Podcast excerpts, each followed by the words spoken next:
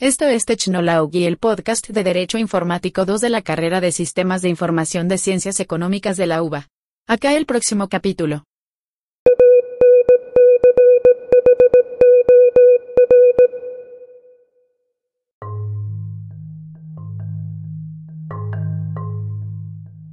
Bueno, ¿cómo están todos? Somos Agustín y Cintia y en este podcast vamos a estar hablando en un primer momento del concepto de hacking. Van a poder conocer si lo que creían que era hacking es realmente así. Van a saber también que existen diferentes tipos de hackers, que no son todos lo mismo, y que existe otra actividad que se llama cracking y suele confundirse con el hacking, así que les vamos a contar las diferencias. Después vamos a estar hablando de delitos informáticos, la ley que los rige, la importancia de la seguridad informática para evitarlos y cómo accionar en caso de sufrir uno. Para cerrar comentaremos un caso de un hacker famoso mundialmente. Probablemente antes cuando escuchabas la palabra hacking lo asociabas directamente con acciones delictivas o ilegales llevadas a cabo por delincuentes a través de Internet, pero la realidad es que la definición no es necesariamente esta. Cuando hablamos de hacking hacemos referencia simplemente a la detección de vulnerabilidades. Esto quiere decir que puede ser utilizado tanto para hacer el bien como para hacer el mal. Y dentro del hacking encontramos diferentes tipos de hackers. En un primer lugar existen los hackers de sombrero blanco, que también son conocidos como hackers éticos. Esto quiere decir que actúan para compañía generalmente detectando sus vulnerabilidades y solucionándolas y de esta manera mejoran la seguridad informática de la empresa.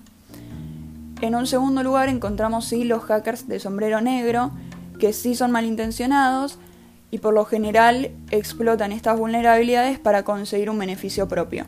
Y entre el medio de estos dos encontramos también los de sombrero gris.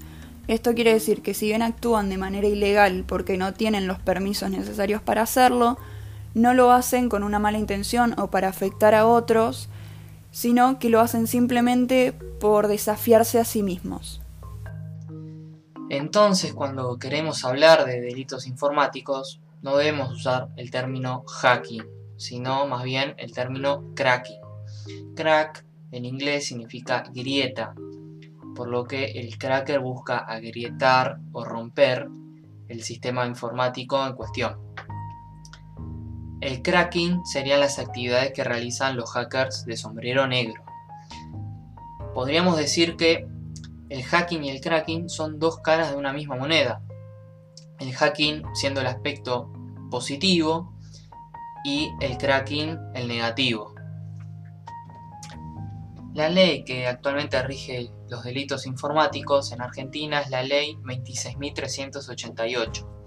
Esta ley sanciona por ejemplo, sabotajes informáticos, acceso no autorizados a un sistema informático o banco de datos o un fraude informático.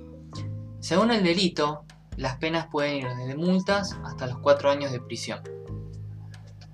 Bueno, la realidad es que si bien estos delitos están contemplados en esta ley que mencionaba Agustín, no se cumplen en su totalidad y es necesario tener precauciones.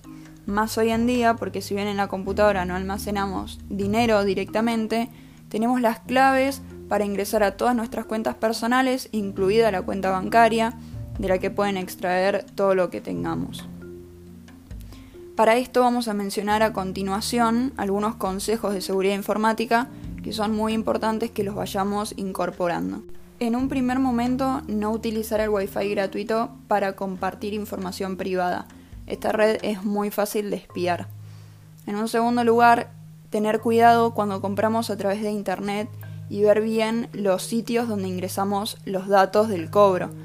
Tenemos que verificar primero que en la parte superior diga HTTPS, esto quiere decir que el sitio es seguro y que está protegido por este protocolo, y en la parte inferior de la pantalla que aparezca un candado cerrado.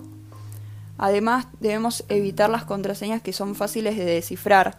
Cuando hacemos una contraseña buscamos que sea fácil de recordar, pero lamentablemente cuanto más fácil de recordar, más fácil de descifrar va a ser por lo general.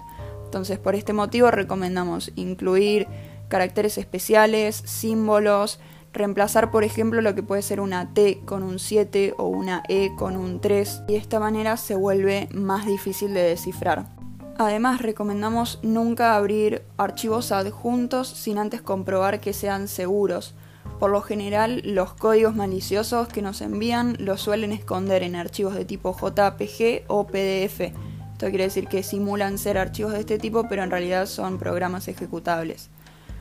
Además, no enviar información personal usando el correo electrónico.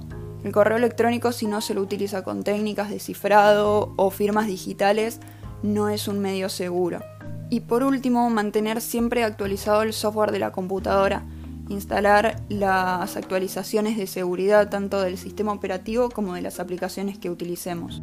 Y ya para finalizar les quería comentar que en caso de que sufran un delito informático, recomendamos no borrar la información que haya en, el dispositivo de este delito, tratar de no apagar el dispositivo ni cambiar ninguna configuración del mismo y realizar la denuncia inmediatamente tratando de recopilar toda la evidencia posible, por ejemplo a través de capturas, para luego ser utilizadas en la investigación. Por último, queríamos traerle un caso muy famoso que muestra el impacto gravísimo que pueden tener los delitos informáticos si no se toman los recaudos necesarios. Es el caso de Sven Haschen, un joven alemán de 17 años que creó un gusano informático y que logró propagarlo mediante mails con asuntos que le llamaban la atención al que los recibía, pues el asunto decía, por ejemplo, en esta foto se te ve desnudo o su ordenador ha sido infectado, lea los detalles. Una vez que el gusano entraba en la computadora, este se replicaba por todos los contactos del usuario que recibía el virus. En ese entonces fue el causante del 70% de los problemas que vivió Internet en 2004.